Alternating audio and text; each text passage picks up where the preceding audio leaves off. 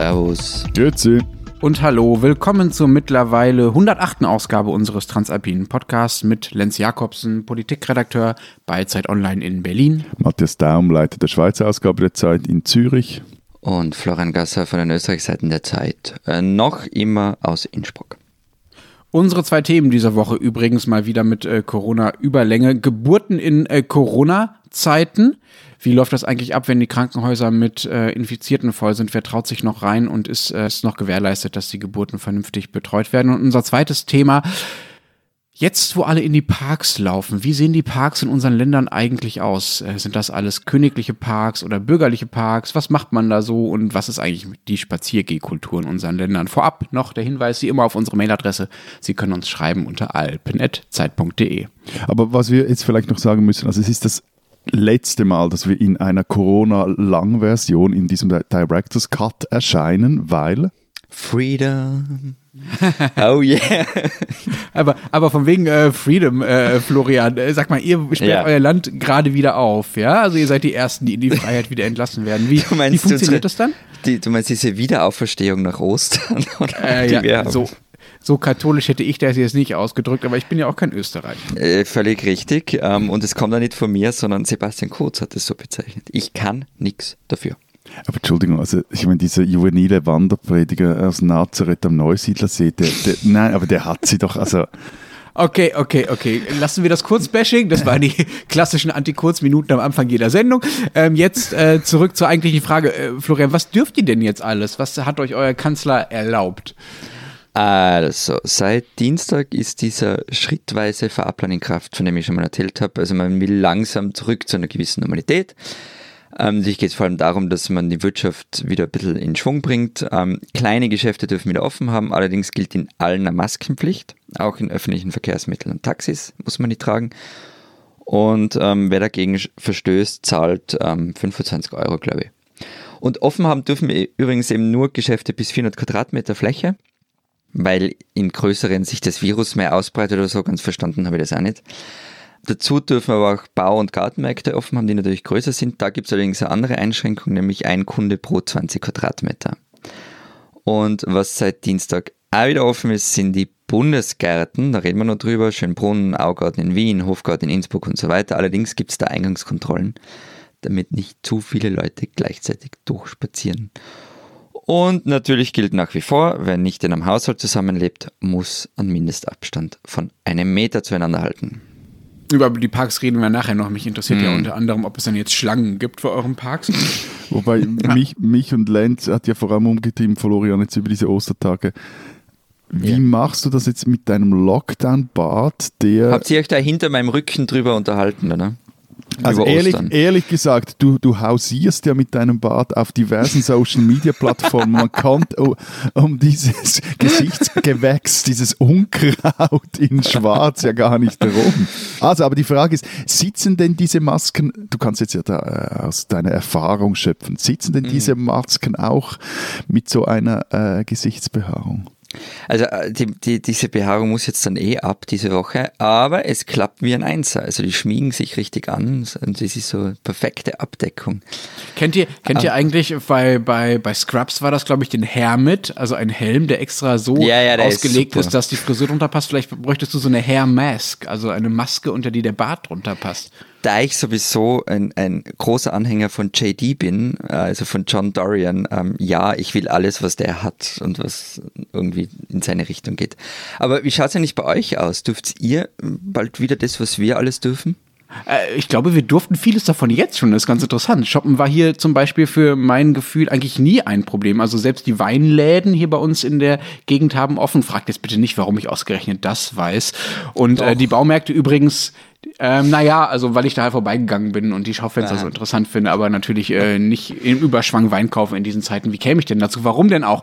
Ähm, also, ich gehe natürlich viel lieber in die Baumärkte, die übrigens auch äh, fast alle aufhaben, hier zumindest in Berlin und in Brandenburg, in einigen anderen Bundesländern nicht. Aber Buchläden haben in Berlin zum Beispiel auch auf. Also vieles von dem, äh, was bei euch lange geschlossen war, war bei uns eh auf die ganze Zeit. Sorry, aber was ist das für ein Larifari-Lockdown? Also ich meine, okay, Weinläden war bei uns auch immer offen, Grundbedarf, aber, aber der Rest, also das. Äh Na, aber äh, was ist der Unterschied ist, ich finde es echt spannend, so, ähm, Österreich geht jetzt damit hausieren, wir sperren unser Land langsam wieder auf. Also wir machen den Exit aus der ganzen Geschichte jetzt langsam.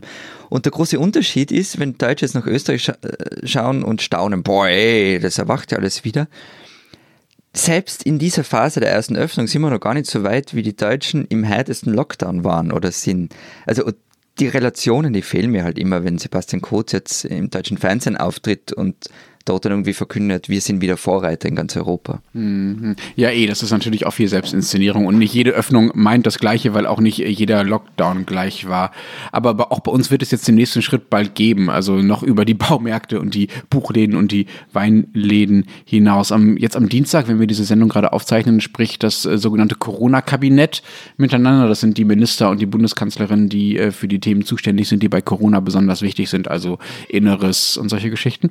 Äh, und am Mittwoch spricht dann die Kanzlerin mit dem Ministerpräsidenten. Und schon in den vergangenen Tagen haben mehrere wissenschaftliche Gremien sich geäußert. Zuletzt die Leopoldina. Da sitzen äh, Wissenschaftler aus verschiedensten Disziplinen draus. Und wahrscheinlich werden einzelne Jahrgangsstufen an den Schulen bald wieder geöffnet werden und es werden Regeln für Unternehmen festgelegt, unter denen die dann wieder aufmachen können, also zum Beispiel so Abstandsregeln, Hygieneregeln und so weiter. Wobei da sehr un unklar ist, wie das eingehalten wird. Also wer jetzt genau überwacht, ob bei irgendeiner bei irgendeinem Mittelständler in der Fertigungshalle tatsächlich alle auf zwei Meter Abstand arbeiten oder nicht. Also abgesehen von den Details ist die Frage, wie einheitlich äh, diese Regeln werden. Beispielsweise gibt es einen absurd, absurden kleinen Grenzverkehr. Ich hatte gerade schon von den Baumärkten gesprochen zwischen Mecklenburg und Brandenburg, weil die einen Baumärkte, nämlich die in Brandenburg noch offen haben, in Mecklenburg aber nicht, Mecklenburg-Vorpommern, dort sind sie geschlossen und dann pendeln die Mecklenburger nach Brandenburg rein, um sich da ihre, ihr Zeugs aus dem Baumarkt zu holen. Das ist natürlich absolut nicht Sinn der Sache, weswegen einzelne Politiker sich sehr dafür aussprechen, dass es endlich bundeseinheitliche äh, ja, Regeln wobei, gibt und nicht so Da, da finde ich im Fall gerade, wenn es jetzt darum geht, wieder etwas zu lockern, äh, finde ich eher auch so, ähm, so Einzelregeln gar nicht unbedingt schlecht. Ich weiß nicht, ob das Sinn macht, also flächendeckend überall das Gleiche einzuführen. Klar, eben, es gibt dann solche absurden Dinge, aber es geht jetzt ja auch vor allem darum, auch etwas zu testen, was funktioniert und was nicht. Also kann ja auch wieder genau. sein, dass man gewisse Öffnungen dann wieder zurücknehmen muss. Und da finde ich es jetzt gar nicht so doof, wenn genau. gewisse Regionen für sich entscheiden. Schaut, für uns ist jetzt wichtig, ich sage jetzt irgendwas, dass äh, halt äh, das Bergrestaurant wieder öffnen ist für uns x-mal wichtiger als äh, der Produktionsbetrieb oder so. Und an anderen Orten sind es dann die Buchläden oder die ähm, Weinhandel. Nein, die waren ja eben schon immer offen. So, also wir durften ja auch immer zu fünft raus äh, und so abgeriegelte Gemeinden oder Kantone wie jetzt zum Beispiel bei euch in Österreich, das gab es nie. Also, ähm, die es übrigens nach wie vor gibt, also es sind noch immer Gemeinden bei uns unter Quarantäne. Eben das, und das bleibt ja, oder? Ja, ja. ja. Nee, und, und eben im, im, im Tessin hatten jetzt zwar über Ostern alle Angst, dass die Deutschschweizer in den Süden fahren würden, aber die Mehrheit, und das finde ich halt wirklich krass, also blieb brav zu Hause. Also das ging dann so weit, dass der Blick, die Boulevardzeitung wirklich die, die beste Schlagzeile lieferte und die hieß nämlich, erster Deutschschweizer kehrt am Gotthard um. und, also es ging darum, dass die Polizei, die hat äh, vom Nordportal hat sie jedes Auto rausgenommen und äh, die Fahrer oder Insassen gebeten, eben nicht in die Sonnenstube der Schweiz zu fahren, nicht ins Tessin zu fahren. Aber es war nicht verboten. Nein, oder? es war nicht verboten. Und auch das war nicht mhm. zum Beispiel, auch im Nachhinein war das wieder clever, weil am Schluss, also ich habe da Bild, du konntest dann in meinem Livestream zum Beispiel auf äh, tagesanzeige.ch schauen, wie der Osterstau aussieht. Also gesehen hast du einfach eine leere Autobahn so. Mhm. Ähm, und das zeigte auch, dass das, also im Vorhinein dachte man, hm, kommt das gut oder so, aber das war von dem her auch clever. Mit dem Verbot hätte das ein riesiges Trara gegeben, irgendwie, weiß auch nicht was, eben, man will abschotten etc. Und so war es eigentlich äh, von Anfang an recht, äh, ja, die Stimmung war eine andere und eine lockerere so. Also so, so am Donnerstag dieser Woche ist zu erwarten, dass sich der Bundesrat äh, dazu äußert, wie er sich diesen Ausstieg aus dem Lockdown vorstellt. Aber es, die jetzigen Maßnahmen bleiben sicher noch bis mit 26. April in Kraft. Und was erwartest du, was äh, der Bundesrat dann vorstellt? Wie geht es weiter bei euch? Bah, ich glaube, so, das wird so ähnlich wie bei euch sein oder wie in Österreich sein. Eben so zuallererst aber sollen dem Vernehmen nach die Coiffeure öffnen. Oh, das hast, du hast sicher schon einen Termin, oder? ich, ich, weiß noch nicht, ob ich mich dann wirklich traue, mir die Weil, aber ich meine, okay, aber wir können es so enden lassen dass ich dir sozusagen als äh, die, die Post-Corona-Party schneid dir an der österreich-schweizer Grenze in Vorarlberg irgendwo die Haare. Mitten also, in einem Feld auf dem Stuhl, das wäre super. Ja, am, am so durch den doppelten Grenzzaun in Kreuzlingen, genau. Konstanz. Nee, aber wir haben ja dazu übrigens noch einige Hörerpost bekommen. Also da gibt es ja auch so ab, eine absurde Geschichte noch an der Grenze. Ähm, Bayern und Vorarlberg, die haben ja die Grenzen jetzt für binationale Paare geöffnet. Also kann man sich wieder gegenseitig besuchen. Die Schweiz macht aber nicht mit. Wieso habe ich bis jetzt nicht richtig verstanden? Und äh, also eben uns wurde da der Fall geschildert, wo die österreichische Ehefrau eines Schweizers zwar auf dessen Steuererklärung erscheint im Thurgau, aber zu ihm einreisen darf sie nicht, er jedoch zu ihr.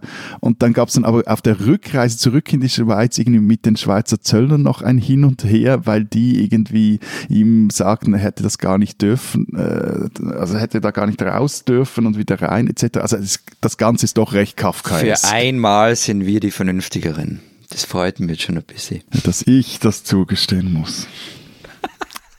Lasst uns mal zu unserem eigentlichen ersten äh, Hauptthema kommen. Der wichtigste Grund, weshalb unsere Länder seit nun ja ungefähr einem Monat stillstehen, ist ja die Angst, dass das Gesundheitswesen kollabiert unter der Corona-Pandemie.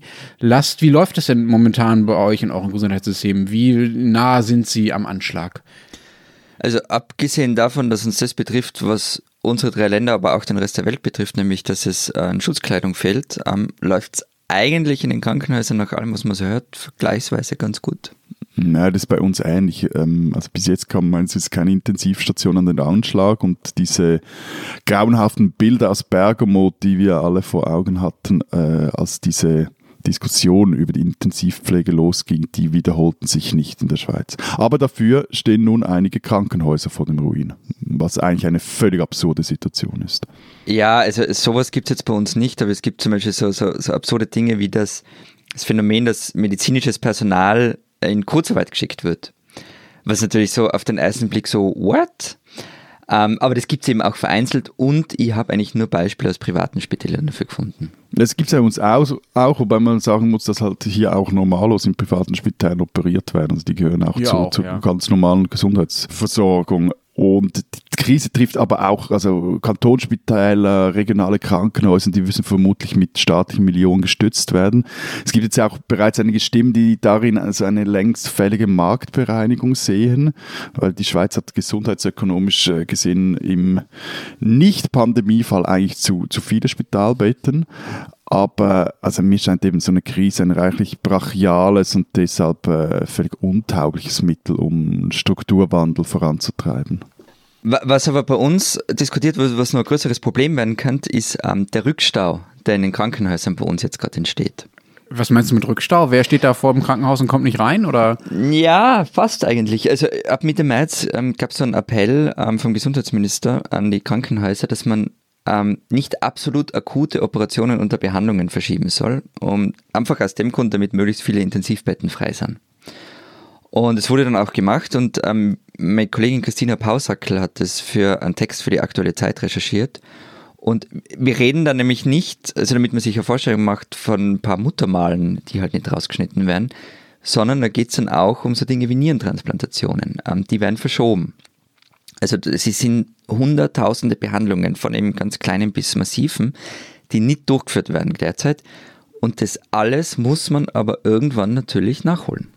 Also eben dieses Geld, das fehlt den Spitälern auch in der Schweiz und gleichzeitig wissen die Häuser, in denen viele Covid-19-Patienten behandelt werden, noch nicht so recht, wie und ob ihnen ihre Leistungen eigentlich abgegolten werden. Wieso nicht? Gibt es doch keine Krankenkasse. Ja, wobei im Spital die Krankenkassen, die bei uns ja bekanntlich privat sind, äh, 45 Prozent der Kosten übernehmen, 55 Prozent bezahlt der Kanton. Aber eben, es ist noch unklar, wer für was genau bezahlt. Irgendwo wird dann das schon aufgehen. Aber also die Frage ist zum Beispiel, wie die Spitäler die Mehrkosten für Covid-19-Behandlungen verrechnen dürfen.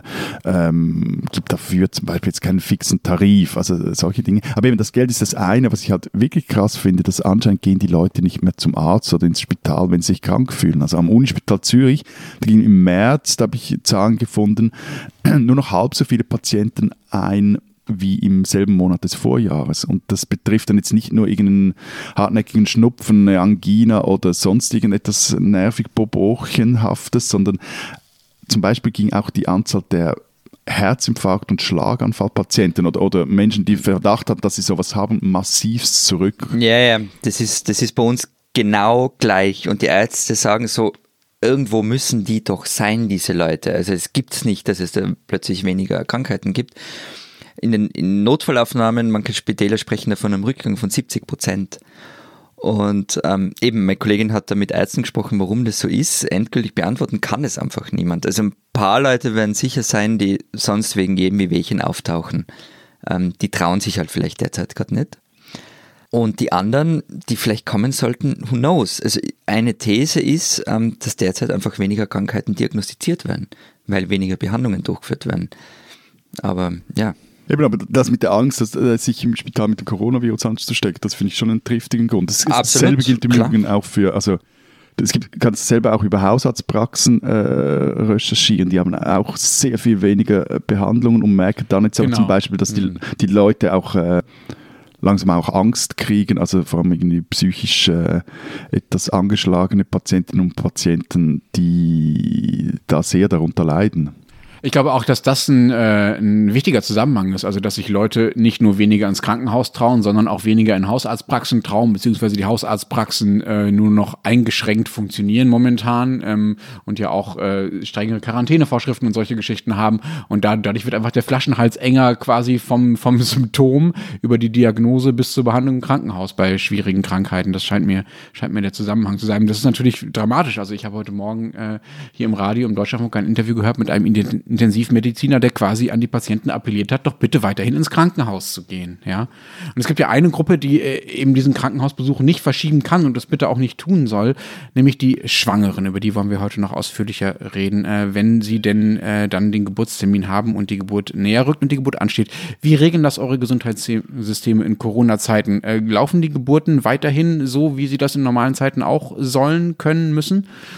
Naja, es, es geht ja nicht wirklich anders, weil so Babys sich nicht an Ausgangsbeschränkungen genau, halten. Ja. Also das ähm, auch auch ja. nicht auch nicht, wenn sie Messias kurz äh, ausspricht. Äh, nein, also du bleibst egal, jetzt wer in sagt, dem Bauch drin. Na, also grundsätzlich die Geburtenstationen sind ganz normal offen, also vereinzelt wurden ein paar wegen Infektionsgefahr gesperrt, aber also sie wurden nicht generell gesperrt. Aber äh, während der Entbindung läuft dann alles so wie immer. Also die Männer und die sonstigen Begleiter oder Begleiterinnen, wer auch immer dann dabei sein äh, soll aus Sicht der Mutter, die dürfen auch weiterhin dabei sein. Und Hebammen und Ärzte arbeiten auch so wie immer. Da gibt es noch genügend. Also da gibt es keine äh, Einschränkungen durch Corona? Also es, es gab irgendwie so im März mal eine kurze Zeit, in der während der Geburt, außer halt Ärzte und Hebammen natürlich niemand dabei sein durfte. Aber seit Ende März darf wieder eine Person, also zum Beispiel eben der Vater oder andere Begleitperson, in Schutzkleidung dabei sein.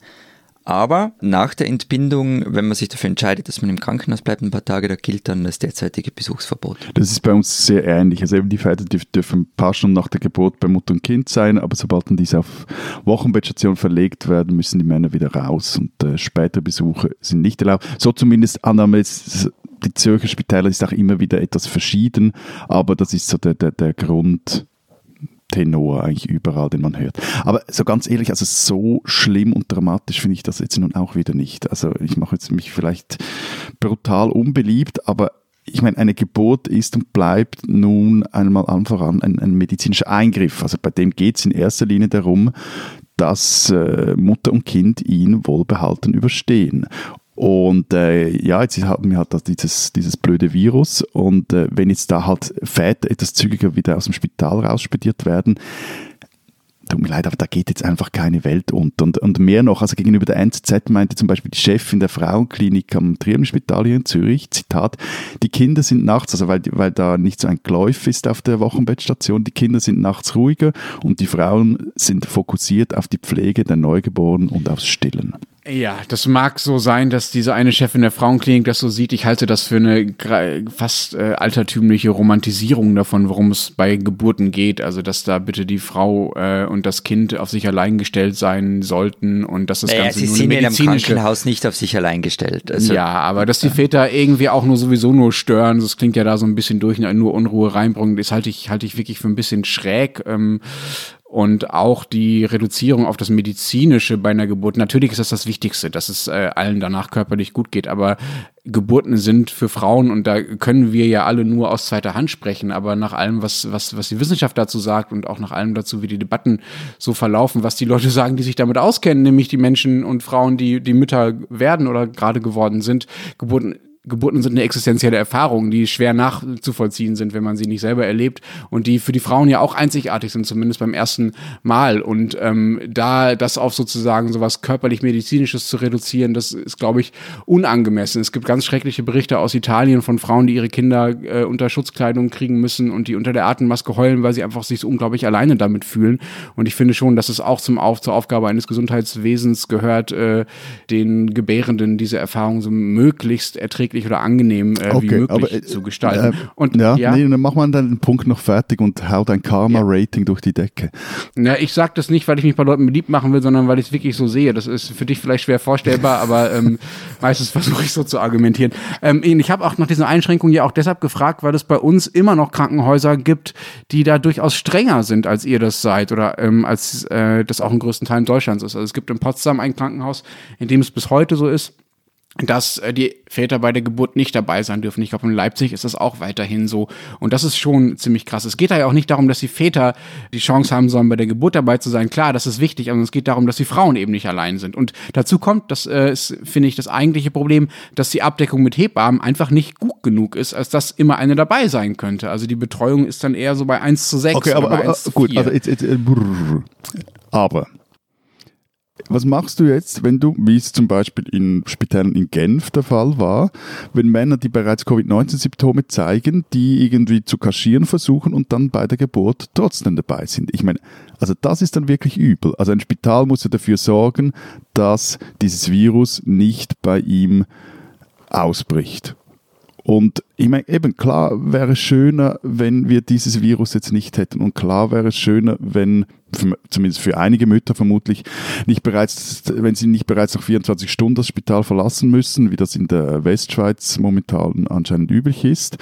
Und äh, ja, es wäre auch schöner, wenn Hebammen möglichst viele Hausbesucher oder wie normalerweise auf Hausbesuch nachher kommen könnten und nicht auf Videoberatung umgestiegen, umsteigen müssten. Aber ähm, da, da, das ist jetzt halt einfach nicht möglich. Also ja. das gibt, ist halt eine ganz normale Risikoabwägung und ja, ich, ich spreche mich auch gar nicht gegen diese Einschränkungen aus. Ich finde die Einschränkungen im Großen und Ganzen verständlich. Ich finde es äh, nicht verständlich, wenn die Väter bei der Geburt nicht dabei sein dürfen, aber das habe ich, glaube ich, klar gemacht. Aber ich wehre mich nur so ein bisschen dagegen, das klein zu reden, das als, naja, ist auch gar nicht so schlimm und ist ja irgendwie auch egal. Hauptsache, die sind gesund und ist ja eh ruhiger, wenn die Väter nicht dabei sind. Nur gegen diese äh, Verharmlosung. Da, da, da, nein, aber es geht auch darum, was, was ist Priorität und Gesundheit äh, ist Priorität und Gasser dreht jetzt dann durch, wie er sich den Schoko, Schokohosterhas reinstopft mm. und die Augen Augen dabei verdreht, wie wir uns beide in die Haare geraten. Sag mal, Mass, wenn du runtergeschluckt hast.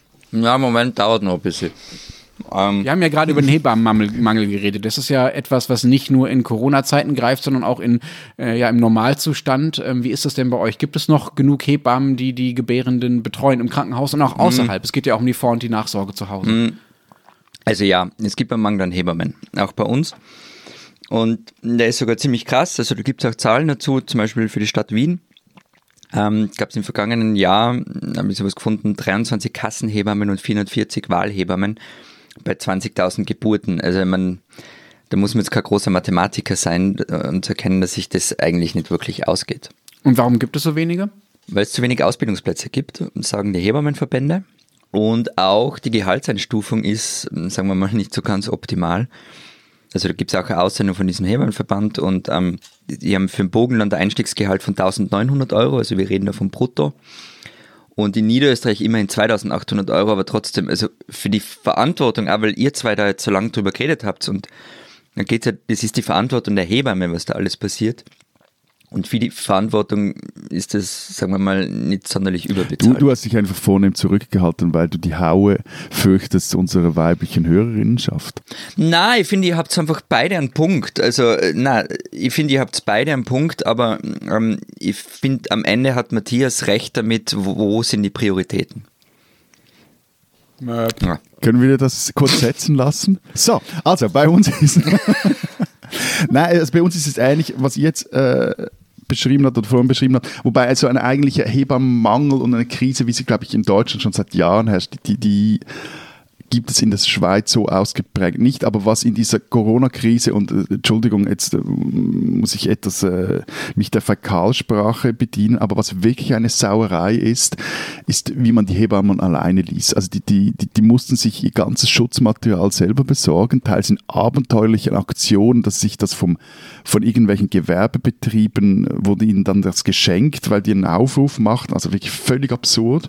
Und auch hier ist es unklar, wie sie zum Beispiel die Videoberatung schließlich verrechnen können. Ich glaube, bei, bei euch äh, wurde da recht unbürokratisch eine, eine, Lösung gefunden. Also das kann mich dann auf die Palme bringen. Hm. Wie sind denn die Hebammen bei euch eigentlich versichert? Hä?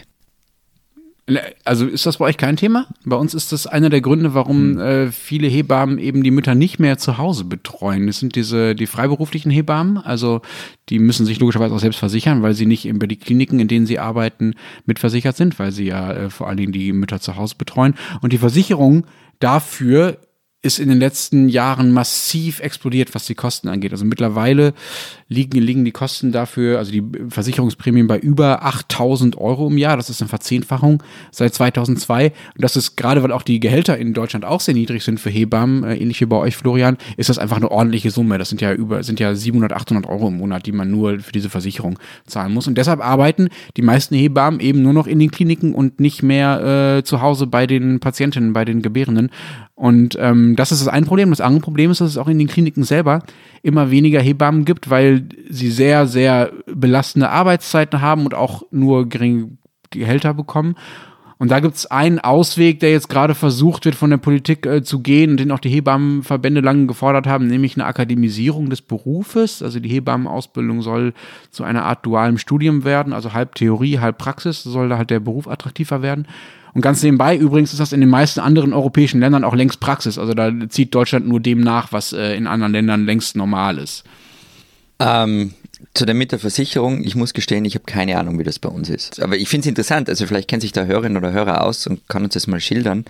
Es würde mich interessieren, ob das bei uns auch großes Thema ist. Ist das deine neue Masche, also zu faul zum Recherchieren und dann einfach auf die Weisheit der Hörerinnenschaft setzen und Hörer? Das hat jetzt ein paar Mal super funktioniert. Ich mache das jetzt immer so.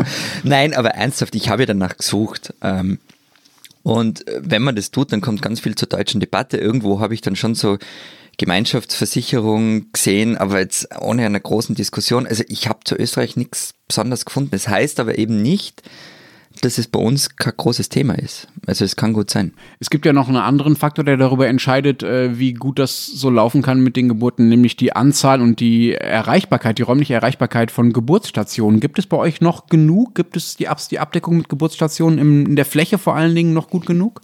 Ja, also es gibt vereinzelt Engpässe, gerade in den großen Krankenhäusern, aber also auf den Geburtsstationen und man muss dann irgendwie auf ein anderes Krankenhaus ausweichen in der Umgebung, aber das ist ja nicht das, was du meinst. Also gerade in der Fläche an und für sich gibt es genug. Ja. Mhm. ja. Nee, das ist bei uns anders. Also bei uns sind echt äh, krass die Zahlen zurückgegangen. 1991 gab es noch 1186 Kliniken, in denen Geburten möglich waren.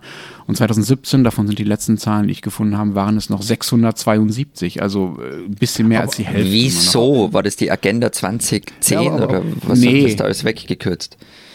Ja, das ist das eine. Zum einen hat das was mit der mit dem Rückfall, im Rückfahren an Krankenhauskapazitäten im Allgemeinen zu tun. Davon hat Matthias ja vorhin schon gesprochen. Das ist auch ein interessantes Thema, dass äh, Deutschland auch ähnlich wie die Schweiz einfach viel zu viele Krankenhausbetten hat, wenn man das mal ökonomisch betrachtet. Natürlich müssen die sich irgendwie rechnen und ich finde es auch legitim, dass die sich rechnen müssen auf eine gewisse Art.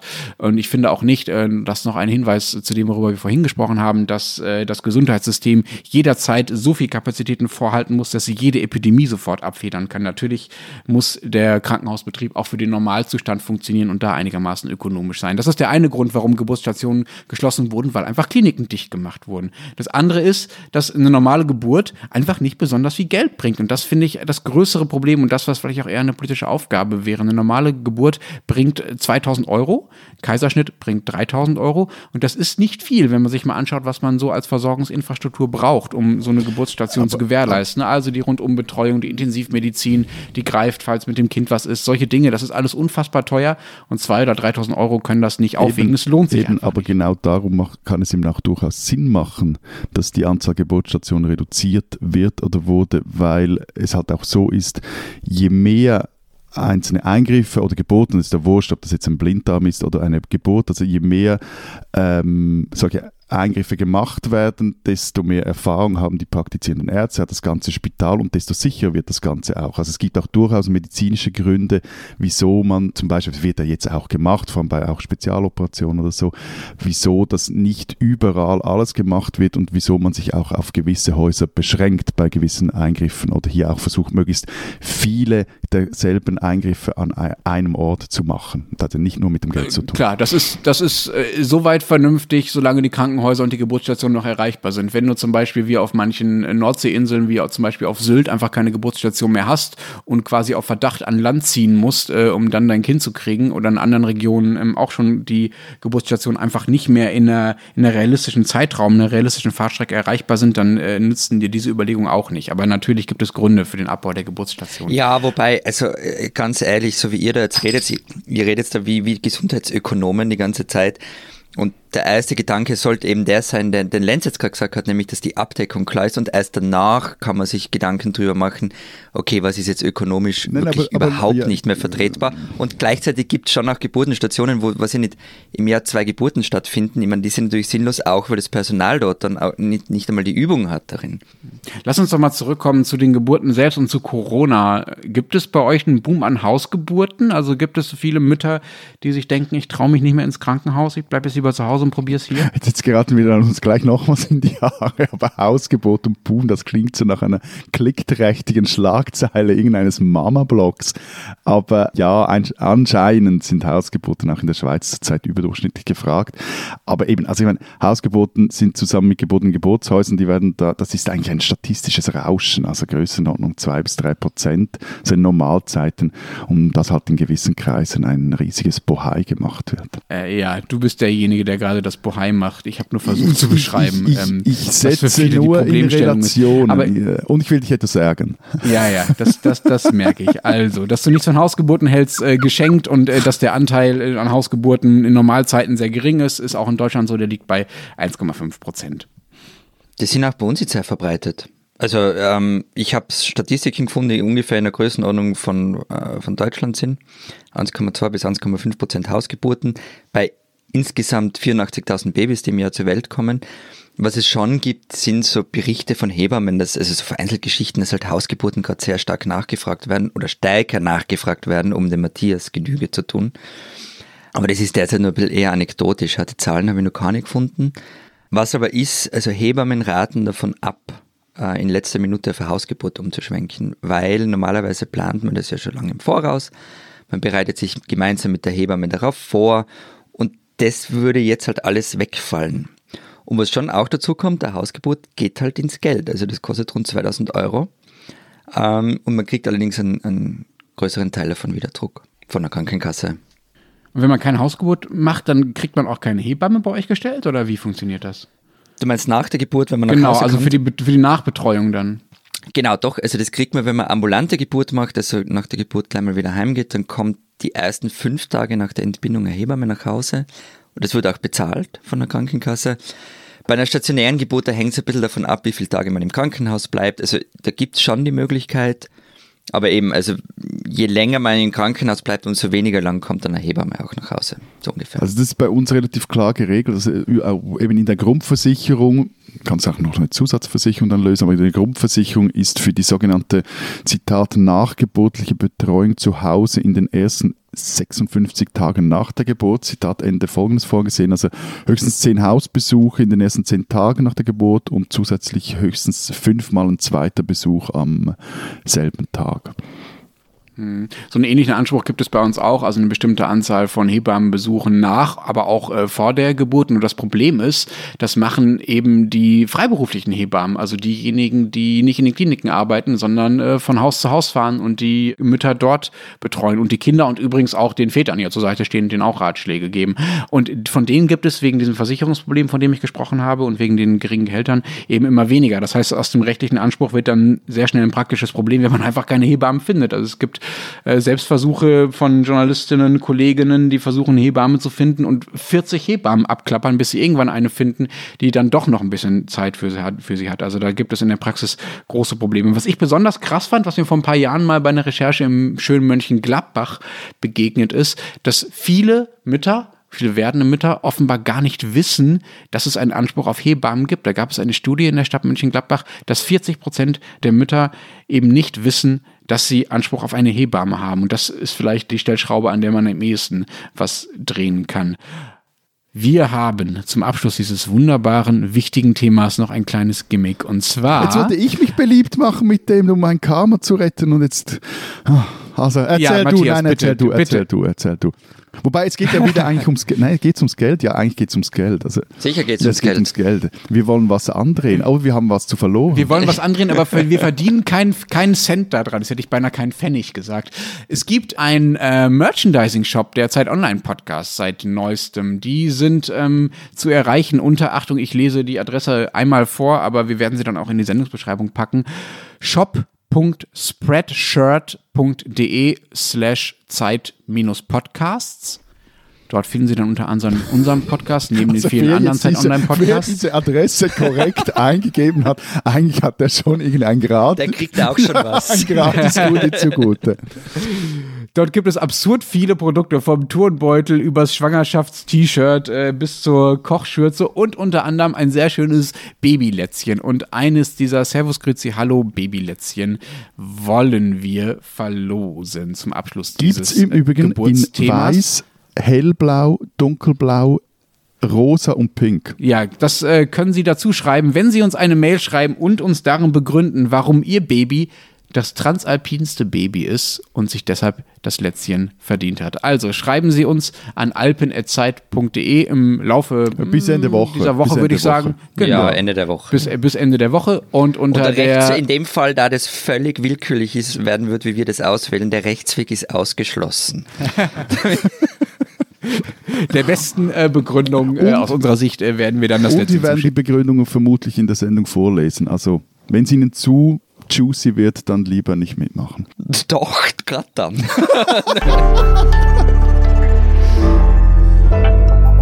Diese Schweizerin sollten Sie kennen. Ella Rumpf, 25 Jahre alt, ist die vermutlich vielversprechendste junge Schauspielerin der Schweiz. Sie war die Figur Ali im Spielfilm Krieg, sie war Alexia in Raw, sie spielte in Die göttliche Ordnung, in Tiger Girl und seit Ende März ist sie als Medium Fleur Salome in der Netflix-Serie Freud zu sehen. Übrigens ist das die erste österreichische Produktion für den amerikanischen Streaming-Giganten. So, und dann dort spielt sie an der Seite von Sigmund Freud eben diese Fleur Salome und löst zusammen mit ihm einen Kriminalfall, der immer weitere Kreise zieht.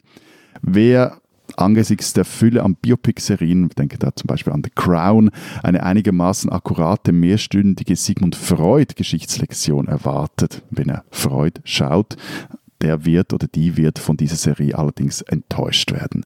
Freud zeigt den Psychoanalytiker als dauerkoksenden, triebgesteuerten Sherlock Holmes-Verschnitt, der sich im ausgehenden 19. Jahrhundert mit tonloser Stimme durch ein giftnebliges Gotham Wien pendelt. Es sei eine groteske Melange aus Sex, Crime und Mystery, schreibt unser Autor William Stern, der die Serie für uns geschaut hat und Ella Rumpf für uns porträtiert hat per Skype-Interview. So, nachzulesen ist die ganze Geschichte auf den Schweiz- und Österreich-Seiten der Zeit in dieser Woche. Ella Rumpf, eine Schweizerin, die man kennen sollte.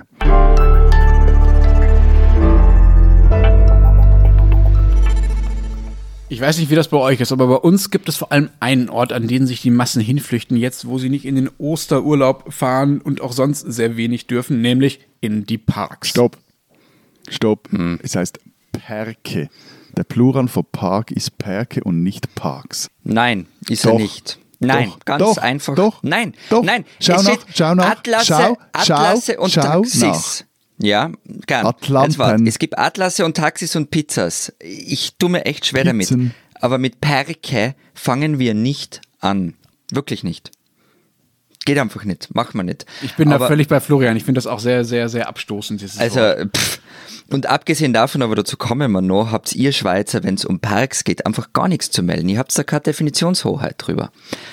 Ähm, aber weil wir schon dabei sind, irgendwie das alles zu klären, und das ist ja eines der größten Hobbys ähm, in, in diesem Corona-Lockdown von allen, das Spazierengehen. Ähm, und ich kann jetzt auch gleich klug scheißen. Wisst ihr, woher das Wort Spazieren ich bin völlig kommt? wurscht, das heißt trotzdem Perke und nicht Parks, zumindest hier in der Schweiz. Und auch wenn ich nichts über Perke okay. weiß, ich lasse mir von dir nicht den Mund verbieten. Ich verbiete eh nicht den Mund, ich verbiete nur das Wort. Na okay, also spazieren, ich, ich erzähle es dir Bitte. trotzdem, wenn es dich nicht interessiert. Es kommt aus dem Italienischen spaziare, das heißt sich ausbreiten, also räumlich ausbreiten. Hä? Und das habe ich gestern eiskalt ergoogelt. Das finde ich ja das bewundernswert, dass du, dass du diese Recherche nicht den Hörern überlassen hast. Aber äh, trotzdem kann ich mir das nicht so wirklich vorstellen. Sich ausbreiten, wie kann man denn beim Rumlaufen sich ausbreiten? Der Spaziergang als Eroberungsfeldzug. Ja, man erobert sich den öffentlichen Raum. Also so, so daneben finde ich das jetzt nicht. Aber eben jetzt da mein, mein Google-Wissen da nicht unterkam. Wieso reden wir eigentlich über, über Ja, hast du jetzt Lenz nicht zugehört? Weil wir dort in den Genau, Park weil die Perke jetzt voll sind. Eddie, jetzt sage ich Perke, oh Gott, oh Gott, weil die Parks voll sind. Bis, Lenz, du bist eine Schande. Völlig willfährig folgt er dem Matthias. Ich höre halt einfach zu und lass mich beeindrucken von dem, was andere sagen. Aber es gibt ja auch noch andere Gründe, wieso wir über Perke sprechen. Also einerseits will ich bekanntlicherweise keine Gelegenheit auslassen, um euch mit irgendeinem Architekturstädtebau Landschaftsthema zu ärgern. Und äh, zum anderen, weil zumindest ich einen Anlass suchte, um die grassierende Corona, ich sag mal, Kollateralseuche zu brandmarken. Diese männliche Midlife-Crisis-Beschäftigung. Joggen. Grillen. Also. Grillieren, nicht grillen, es heißt grillieren. Nein, joggen. Okay, joggen, Entschuldigung. Joggen, ja. joggen. Und da gibt es, glaube ich, auch keinen schweizerischen Ausdruck dafür. Das ist, also auf jeden Fall. Also ich meine, jeder rennt in diesen Tagen, jede in irgendwelchen zu engen Höschen rum und gibt sich sportlich. Dabei ist Joggen nicht nur ungesund, also Gelenk und so kennt ihr, sondern auch so etwas von öde. Also du hast keine Geschwindigkeit wie zum Beispiel beim, beim Velofahren, beim Rennvelofahren. Du siehst aber auch trotzdem nichts von der Landschaft, wie eben beim Spazieren oder für Lenz beim Wandern. Und beim, beim Rennradfahren hat man auch keine zu engen Hosen an, also nah. Hat auch nichts mit Midlife Crisis zu tun. Nein, Na, überhaupt nicht. Ich verstehe euch ganz schlecht, die Verbindung. Ähm, aber am allerwenigsten, apropos verstehen, ich, ich jene Typen, die die, die, die noch mit Musik in den Ohren, oder sorry, ich muss das wirklich sagen, also das gab auch mit Podcasts durch die Gegend rennen. Also wenn ihr das schon nicht lassen könnt, genießt doch einfach mal die Ruhe, wenn ihr schon mal ein paar freie Minuten für euch habt. Ich, äh also falls, falls Sie diese Sendung beim Joggen hören, Kopfhörer raus und verscherzen Sie es sich mit Matthias. Und genau, und Florian und mir tut es total leid. Bitte lassen Sie einen Kopfhörer drin. Vielleicht ist das ein Kompromiss. Das war jetzt eher so eine Bernhardsche Publikumsbeschimpfung, die du da loslassen musstest, Matthias. Die war übrigens von Handke, die Publikumsbeschimpfung, aber ist ja wurscht. Ich kann ja den Reiz des Joggens auch nicht ganz nachvollziehen. Ähm, also ich habe das, ich habe das nämlich wirklich oft versucht. Ich habe oft versucht, laufen zu gehen. Ein paar Runden im Wiener Augarten und ich habe mich so unglaublich gelangweilt. Ich habe mir sowas von fadisiert, dass ich irgendwie wieder aufgehört habe und zwei Wochen später habe ich es wieder probiert. Und alle haben immer zu mir gesagt, na, man muss erst irgendwie so einen Flow finden und reinkommen und das oft machen und dann macht Spaß. Na, macht's nicht. Also mir nicht. Und das Schlimmste ist dann, wenn man nebenbei Musik hört, ähm, oder wenn ich Musik gehört habe, dann haben nämlich angefangen, im Rhythmus der Musik zu laufen. Also wie, wie muss ich mir das vorstellen? So, the rhythm is gonna get you. Das war das die Musik vom Jane Fonda Fitnessvideo, oder? Die Nein, aber es, was, was, vielleicht bin ich da einfach zu blöd dafür, ähm, weil je nach Musik, ich fange dann halt an, im Rhythmus der Musik zu laufen und je nach Musik führt es entweder zur völligen Erschöpfung in wenigen Minuten. Ich meine, lauft's mal zu Master of Puppets oder sowas. ähm, oder es führt zu noch mehr Langeweile. Ähm, lauft's mal zu Ludovico Einaudi. Hm. Aber grundsätzlich teile ich ja diese Grundeinstellung von Matthias, aber ganz ehrlich, es ist mir halt dann auch wieder egal, wenn da jemand im Park also Deine als liberal kaschierte Gleichgültigkeit, die du immer wieder an den Tag legst, die treibt mich irgendwann mal noch in den Wahnsinn. Ja, aber sie tun mir ja nichts. Ja. Also ist, ist ja okay, aber gehen wir doch zurück zum Thema Parks und Spazieren. Parke. Was ich nämlich, ja, ja. Was ich nämlich auch knallhart recherchiert habe, ist, wusstet ihr, dass es eine europäische Charta der Fußgänger gibt? Ja. Und Fußgänger, ja, und Fußgänger haben auch eine Lobby, aber eine viel zu schwache. Fuß e.V. hatten wir doch schon mal, mhm. oder? Stimmt, genau. Okay, ich hatte davon keine Ahnung, beziehungsweise habe ich es vergessen. also diese Chart ist aus dem Jahr 88 vom EU-Parlament äh, beschlossen und da steht äh, unter Artikel 1, der Fußgänger hat das Recht, in einer gesunden Umwelt zu leben und die öffentlichen Straßen und Plätze zu angemessenen Bedingungen für die Sicherheit seiner körperlichen und seelischen Gesundheit frei zu benutzen. Das wiederum, lieber Matthias, bringt mich zu dir. Ich weiß jetzt nicht, ob ich angesprochen bin wegen der Sicherheit, wegen der Gesundheit oder der gesunden Umwelt, aber ja, ich bin äh, gespannt. Na, wegen, wegen deiner Lieblingsstadt. Also ich, ich mag ja Zürich eigentlich ganz gern mittlerweile. Aber was mich wirklich stört an der Stadt ist, ähm, ich fühle mich als Fußgänger gehetzt die ganze Zeit. Und ihr habt eigentlich keine Ruheorte, zumindest nicht in, diesen, in diesem innerstädtischen, wo ich mich halt herumtreibe. Ähm, also wo ihr mal schlendern könnt, also vielleicht am See, oder wo ich mir mal mit einer Zeitung und einem Café hinsetzen kann. Und was ihr überhaupt nicht habt, ist ein schöner Park.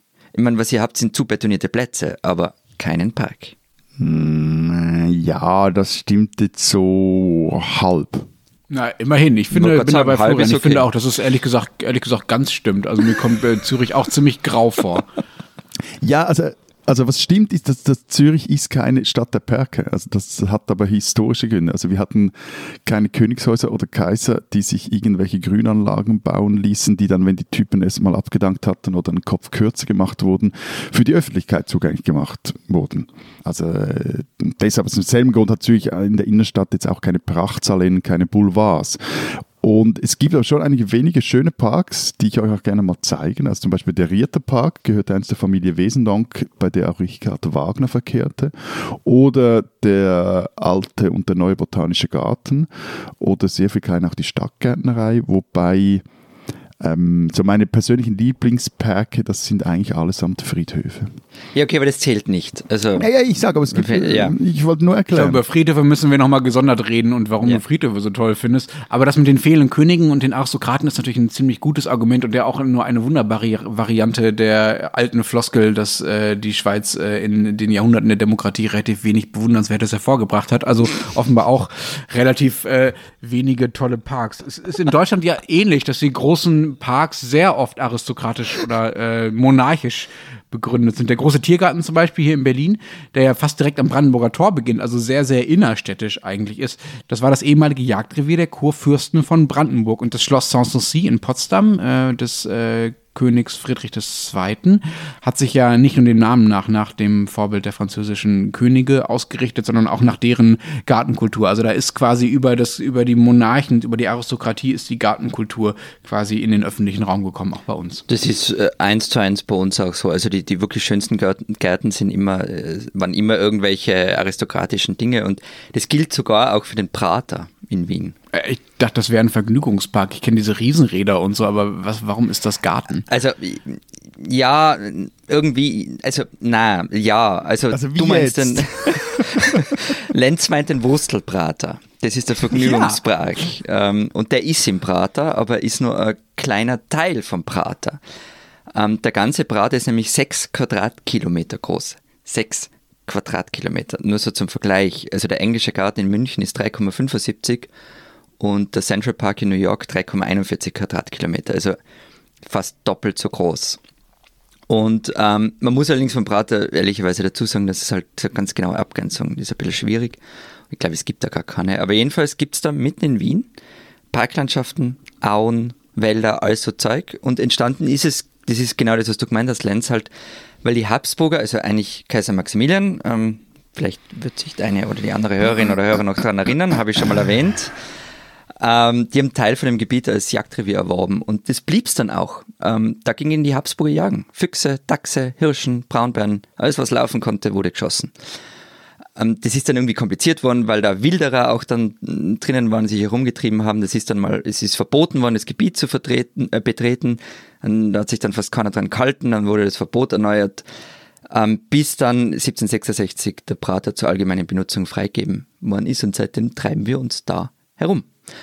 Und das, was du gemeint hast, Lenz, mit, dies, mit diesen Gärten, es gilt wirklich für fast alle schönen Parks in Österreich. Also das waren aristokratische Dinge, vom Hofgarten in Innsbruck bis zum Mirabellgarten in Salzburg für mich sowieso einer der schönsten, die es überhaupt gibt. Und wenn ich das richtig verstanden habe mit euren strengen äh, Lockdown-Regelungen in den vergangenen Wochen, in all diese früheren Adelsgärten, die du gerade so gelobt hast, da durftet ihr jetzt nicht rein und in alle anderen Parks und Gärten aber irgendwie doch, ja? Also es gab so eine Art Zweiklassengesellschaft in, bei den österreichischen Parks? Korrekt. Also äh, weil man sich auf aristokratischen Grünflächen leichter ansteckt, weil Prince Charles und der Typ von Monaco auch schon äh, das Coronavirus hatten oder wie und was so, wieso und warum? Also ich finde, das sollte erforscht werden, die Fragestellung, die du da stellst. Das kann natürlich sehr gut sein, aber am Ende geht es bei uns um eine äh, wirklich wunderbare, zutiefst österreichische Kompetenzverteilung. Also es gibt auf der einen Seite Parks, die unterstehen den Kommunen. Ähm, die waren zum Beispiel in Wien offen, in anderen Städten nicht, aber in Wien waren sie offen. Und dann gibt es die sogenannten Bundesgärten. Die unterstehen dem Landwirtschaftsministerium. Und Bundesgärten sind zum Beispiel die früheren Habsburger, habsburgischen Eigenresidenzen, wie etwa die Parks, die ihr kennt, entlang der Ringstraße in Wien. Ähm, der Prater gehört übrigens nicht zu den Bundesgärten, aber andere Geschichte. Und, das, und die Landwirtschaftsministerin hat entschieden, dass Gärten geschlossen werden, also ihre Gärten. Und es gab einen richtig Stunk zwischen ihr und der Stadt Wien. Ähm, die Stadt Wien, also die können sich auf den Kopf stellen, in der Nase bohren und nichts dagegen tun, dass diese Gärten auf ihrem Gebiet zu sind. Sie hat nichts zu melden. Böse Zungen behaupten übrigens, also wirklich ganz, ganz böse nur, dass die ÖVP Wien ganz einfach nicht mag und deshalb die Gärten zugesperrt hat. Aus Bosheit.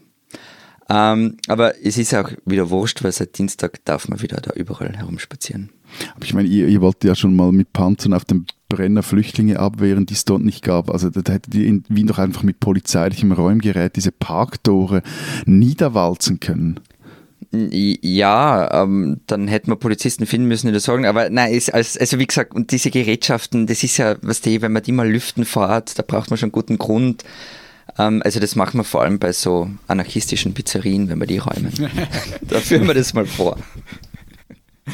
Was ich interessant finde, es gibt ja auch noch eine bürgerliche, demokratische Entsprechung zu diesen Aristokraten und monarchen Grünanlagen, über die wir jetzt gesprochen haben, nämlich die Volksparks gegen Ende des 19. Jahrhunderts, als das Bürgertum ja immer wichtiger wurde in all unseren Ländern und äh, nicht mehr nur darauf geachtet wurde, was die Adeligen so wollen, fingen die ersten Stadtplaner auch an, an die Erholungsbedürfnisse des äh, wachsenden Bürgertums zu denken und da sollte dann, wie der Berliner Gartenplaner Erwin Barth das mal formuliert hat, in den Volksparks eben nicht flaniert werden, sondern herumgetollt. Oder wie ein anderer äh, Volksparkbefürworter aus Hamburg, der Fritz Schumacher das genannt hat, diese Volksparks sollten nicht zum Durchwandern sein, sondern zum Inbesitz nehmen. Das finde ich eigentlich Spaziare, zum Spaziare, zum sich ausbreiten. Stimmt, da kommt es ja. wieder vor. Ja, jetzt habe ich es verstanden, Florian. Vielen Aha. Dank für diesen Hinweis.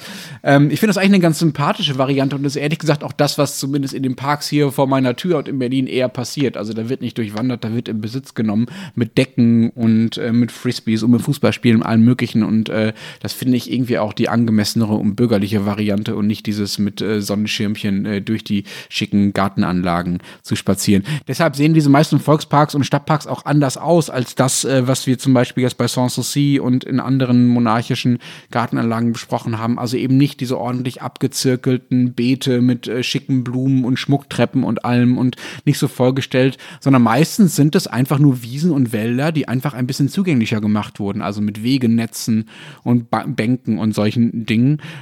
Ganz gutes Beispiel ist da der größte deutsche Volkspark, die Hannoveraner Eilenriede, die übrigens auch noch größer ist als der Prater, nämlich 6,4 Hektar groß. Gäh. Und der größte Teil der größte Teil der Eilenriede ist ehrlich gesagt einfach nur Wald. Und nur die Ränder davon wurden eben okay. ein bisschen, bisschen domestiziert mit Wegenetzen und anderem und mit Parkbänken. Aber das funktioniert ja auch ganz gut. Ich finde es auch ganz gut, wenn der Übergang da flüssig ist. Also wenn man im Park losläuft und im Wald ankommt. Äh, es ist ja im Prater ähnlich. Und diese Volkspark-Ideen, die gab es ja bei uns auch. Also es gibt ja auch in Wien einen Volkspark ähm, und den Volksgarten und so weiter. Ähm, wobei es bei uns dann auch oft einfach aristokratische Anlagen waren, die geöffnet worden sind. Aber was, was mich so wundert, ist, wenn es diese, diese Volksparkbewegung eben gegeben hat in Deutschland und auch bei uns, dass es in diesem ach so basisdemokratischen Schweiz nicht dazu geführt hat, dass mal eine Initiative verlangt, hey, wir wollen in der Innenstadt von Genf oder von Zürich oder von Bern ähm, großen Park haben. Ich mache mich jetzt unbeliebt, aber ich wüsste nicht, wo es in der Innenstadt von Bern, in dieser mittelalterlichen, hübschen, pittoresken Stadt Platz ja, aber, hätte für ein paar. Ja, Nein, wir aber, haben einfach die Stadtmauer abgerissen im ja, 19. Dann Jahrhundert. Dort, einfach dann, alles abgerissen. Dann hast du, ja, das haben wir auch, aber da hast du dort einfach einen Fluss. Aber wurscht. Also es gab so diese äh, deutsche Volksparkbewegung, die, die schwappte auch etwas in die Schweiz. Zum Beispiel in Zürich ist es die mhm. Josefswiese im ehemaligen Arbeiterkreis 5, die nach diesem Vorbild äh, gebaut wurde. Da hat man noch so die letzte unbebaute Parzelle genommen und dann äh, so was Kleines gemacht draus. Ist auch recht nett, aber der Punkt ist halt, dass alle Schweizer Städte relativ klein sind. Also das heißt, du bist hier und warst auch schon früher sehr schnell aus ihnen raus und dann im Grünen, im, im Wald, also in Bern zum Beispiel, im Bremgartner Wald. Der Man ist raus und in der Aglo, Entschuldige. Nein, aber zum Beispiel in Bern, also das muss man jetzt wirklich mal sagen, dass der Bremgartner Wald in Bern, das ist wirklich schön und der, der gehört der Burgergemeinde, auch so etwas ja, halb oder ganz aristokratisches, aber solche Dinge gibt es schon, aber die sind halt dann nicht in den Städten drin oder zumindest nicht mhm. in den politischen äh, Grenzen der Städte. Aber hier zum Beispiel bist, also bist du sehr schnell äh, auf dem Uetliberg oder eben du bist am See oder in anderen Gebieten. Meistens sind das wirklich auch Wälder, aber die, die haben nicht so dieses Parkartige oder am Fluss, an der Limmat. So. Okay, also ihr habt die, ihr habt innerstädtische Parks weniger nötig, weil euer Umland so schön ist. Nein, wir, nein, nein, wir haben dieses eher weniger nötig, weil die Städte einfach nicht so groß sind und du dann Aber unsere Städte sind auch klein und wir haben überall Superparks. Also, nee. Das Argument ich, ist so ich will mich dagegen gar nicht wehren. Im Übrigen, es gab eine, ich weiß gar nicht mehr, ob das eine Initiative war oder etwas, äh, oder einfach eine Petition, nämlich wurde in diesem Winter das erste Mal das Freibad Letzi gebaut von Max Frisch als Park geöffnet, damit man auch dort äh, spazieren kann. Das war jetzt auch in der Stadt Zürich. Kommt mir jetzt gerade in den Sinn. Der merkwürdigste Volkspark, den ich so kenne, ist ja der Kölner Grüngürtel. Kennt ihr den? Noch nie davon gehört. Wieso? Der muss man vielleicht auch nicht kennen, weil er auch nicht besonders schön ist, ehrlich gesagt. Der ist nämlich vor allen Dingen einfach komplett leer. Das ist wirklich einfach nur ein Gürtel, der linksrheinisch, also da, wo der größte Teil der Kölner Innenstadt liegt, einmal komplett um die innere Stadt drumherum geht, wie so ein Gürtel eben. Daher kommt auch logischerweise der Name. Da steht eigentlich nichts drin. Also da gibt es keine Brunnen, keine Gärten. Es ist einfach nur eine langgezogene Wiese. Und es ist übrigens ein super Beispiel für das, was gerade bei dir schon so ein bisschen durchklang, Matthias, dass man ja nicht einfach irgendwas abreißen kann, nur weil Leute Leute sich irgendwann in der Zeit mal einen Park wünschen. Eine Stadt wächst halt und irgendwann ist der Platz halt voll und man kann nicht einfach plötzlich eine Grünanlage rein. Ja, aber das ist zum Beispiel in Berlin, finde ich das ja das Interessante, weil es da einfach mitten in der Stadt plötzlich den Platz gegeben hat. Also der Gleisdreieckspark zum genau, Beispiel. Genau, und das ich ja war, wunderschön finde. Genau, der Gleisdreieckpark ist ganz wunderbar in Berlin. Der hat auch immer wieder Architekturpreise gewonnen. Ist ein gutes Beispiel dafür, wie man Brachen nutzt. Und die größten deutschen Brachen gab es nun mal nach dem Zweiten Weltkrieg. Mhm. Unter anderem Köln. Da wurde die ganze Stadt fast äh, vollständig zerstört. Und der damalige Bürgermeister, übrigens ein gewisser Konrad Adenauer, war so gehört. klug, schon noch nie gehört. Ja, der hatte so ein, der war mal Frag Bundeskanzler. Mal die Sagt ihr das was? oder Google. Google das mal, Florian. Lass es die Hörer googeln. Ähm, Konrad Adenauer jedenfalls war damals so klug, schon abzusehen, dass natürlich auch Köln wieder wachsen wird und irgendwann die ganzen abgerissenen oder zerbombten Häuser wieder aufgebaut werden würden und dass es dann irgendwann an Grün fehlen würde, an Erholungsgebieten innerhalb der Stadt. Und deshalb hat er schon beim Wiederaufbau festgelegt, dass in diesem Gürtelbereich einfach nicht gebaut werden darf. Das ist ein ganz gutes Beispiel dafür, äh, wie man vorausschauend Städtebau betreiben kann. Und da hat makabererweise der Krieg ermöglicht, was äh, sonst eben Aristokraten vorbehalten war, nämlich eine Stadt einfach mal fast komplett neu zu planen. Aber wir wollen jetzt nicht äh, uns plötzlich noch in allzu steile Thesen versteigen, dass wir mehr Aristokraten und absolutistische Herrscher oder wieder mal einen zünftigen Krieg brauchen, damit wir genügend Perke haben, glaube ich, oder? Wir haben ja genügend Perke gut. und die Schweiz einen Krieg will, das wäre bei irgendwie uns neu. Gibt's auch keinen Mangel. gut, okay, gut. Aber ich will nämlich noch über etwas anderes mit euch sprechen. Was man nämlich mm. eben in den Perken am meisten tut, außer Spaziare und äh, sie sich erobern, trotzdem nochmals übers Flanieren und Spazieren. Du hast irgendeinen Plan, oder? Was willst du loswerden? Ich habe einen Plan, ja, genau. Und ich, ich, ich glaube, er ist recht ausgefuchst und äh, ich werde dich toppen, Bitte. Florian. Es gibt nämlich eine Wissenschaft des Spazierens und äh, erfunden hat die ein Schweizer. Und die heißt, die Wissenschaft, die heißt Promenadologie. Promenadologie. Ja. Erfunden von Lucius Burkhardt und äh, Annemarie Burkhardt, seiner Frau, waren Soziologen und erstmals angewandt, jetzt wird es transalpin, haben sie das in Kassel. Dort hat er nämlich ähm, gelehrt. Ähm, und der Urspaziergang, das gibt es auch in der Promenadologie. Nein, jetzt, doch, das ist doch, jetzt, pst, ist doch eine Verarsche. Pst, der Urspaziergang, der fand beim Schloss Riede statt. Und nein, ich will die überhaupt nicht verarschen und auch die Burkhardt wurden das nicht, weder die Wissenschaftswelt noch ihre Studierenden. Der Urspaziergang. Der Urspaziergang. Das Experiment ging nämlich so. Alle Teilnehmer sollten auf einer Karte einzeichnen, welche Stellen sie bei diesem Spaziergang bemerkenswert finden. Dann hat man dann äh, verglichen, wer was eingezeichnet hat und dadurch konnte man zeigen, dass die waren halt dann recht ähnlich, was sie äh, bemerkenswert fanden, dass die Teilnehmer eine einheitliche Vorprägung hatten, was sie als landschaftlich schön oder interessant erachten. Und äh, die Frage, die Burkhardt immer rumtreibt, und darum erzähle ich jetzt das auch, rumtrieb, erzähle ich das auch, warum ist Landschaft eigentlich schön? Also die Promenadologie ist eine ästhetisch-landschaftlich erfahrende Wissenschaft und ich finde, die muss man unbedingt kennen. Ja, ich muss gestehen, also ich, ich fühle mich noch immer ein bisschen verarscht davon. Aber andererseits finde ich es, also wir, wir müssen das Experiment ähm, wiederholen. Ernsthaft, also ich finde es total spannend. Ähm, also wir machen das machen wir mal. transalpinen Spaziergang. Ja, genau. Ähm, trotzdem, dass du äh, Promenadologie einführst und dich über meinen Heraldikfetisch lustig machst, finde ich nicht okay. Du spinnst. Die spinnen, die Österreicher. Apropos Spinnen, mein lieber Florian. Also über den Wanderprediger vom Neusiedlersee, da habe ich mich ja schon am Beginn dieser Folge lustig gemacht. Doch die heiligen Verehrung des österreichischen Bundeskanzlers, es tut mir leid, die sprengt bald jede Satire. Im ORF, also dem öffentlich-rechtlichen Rundfunk, wohlgemerkt, wird in einer täglichen Kindersendung jetzt in dieser Corona-Zeit jeweils eine Hausaufgabe, also wie wir sagen, Ufzki, vergeben.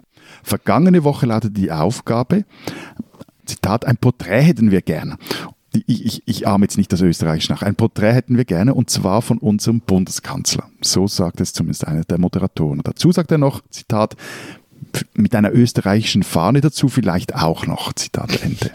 Gut. Herausgekommen sind Bilder von Sebastian Kurz mit Mundschutz, ohne Mundschutz, mit rot-weißer rot-weiß-roter Fahne und hinter Plexiglasscheiben. Eigentlich, Wie malt man eine Plexiglasscheibe? Ganz schön advanced. Ja, ja, die österreichischen Kinder, die haben was dran. Ja, sind ja, tiptop. Das also. ist diese aristokratisch vererbte, äh, diese aristokratisch vererbte Sinn für Ästhetik. So, aber auf jeden Fall, liebe Österreicherinnen und Österreicher, wir wissen jetzt wirklich, dass ihr euren juvenilen Kanzler super findet. Wie gesagt, ich kann es zwar nicht nachvollziehen, aber für einmal auch wurscht. Nur man kann wirklich alles übertreiben.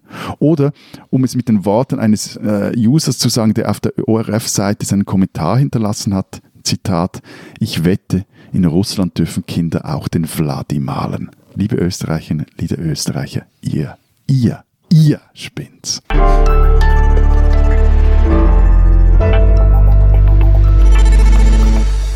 Das war's diese Woche mit unserem Transalpinen Podcast. Wir hören uns nächste Woche wieder, dann wieder etwas kürzer in der normalen Länge. Wenn Sie bis dahin wissen wollen, was in Österreich und der Schweiz so los ist, lesen Sie die Zeit Schweiz und die Zeit Österreich gedruckt oder digital. Mit dieser Woche dem erwähnten Porträt von Ella Rumpf und in der Zeitung, anders als am Podcast, auch mit Bild. Und neben dem Porträt, das auch auf den Österreich-Seiten erscheint, gibt es bei uns noch die Geschichte über Krankenhäuser in Zeiten von Corona und einen Text über die ersten Wochen nach dem Ende des Zweiten Weltkrieges und der Befreiung Österreichs. Und wenn Sie wissen wollen, was in Deutschland so los ist, lesen Sie einfach den Rest der gedruckten Zeit oder natürlich Zeit online. Wir hören uns nächste Woche wieder. Bis dahin sagen wir. Vielen Dank. Adieu. Und tschüss.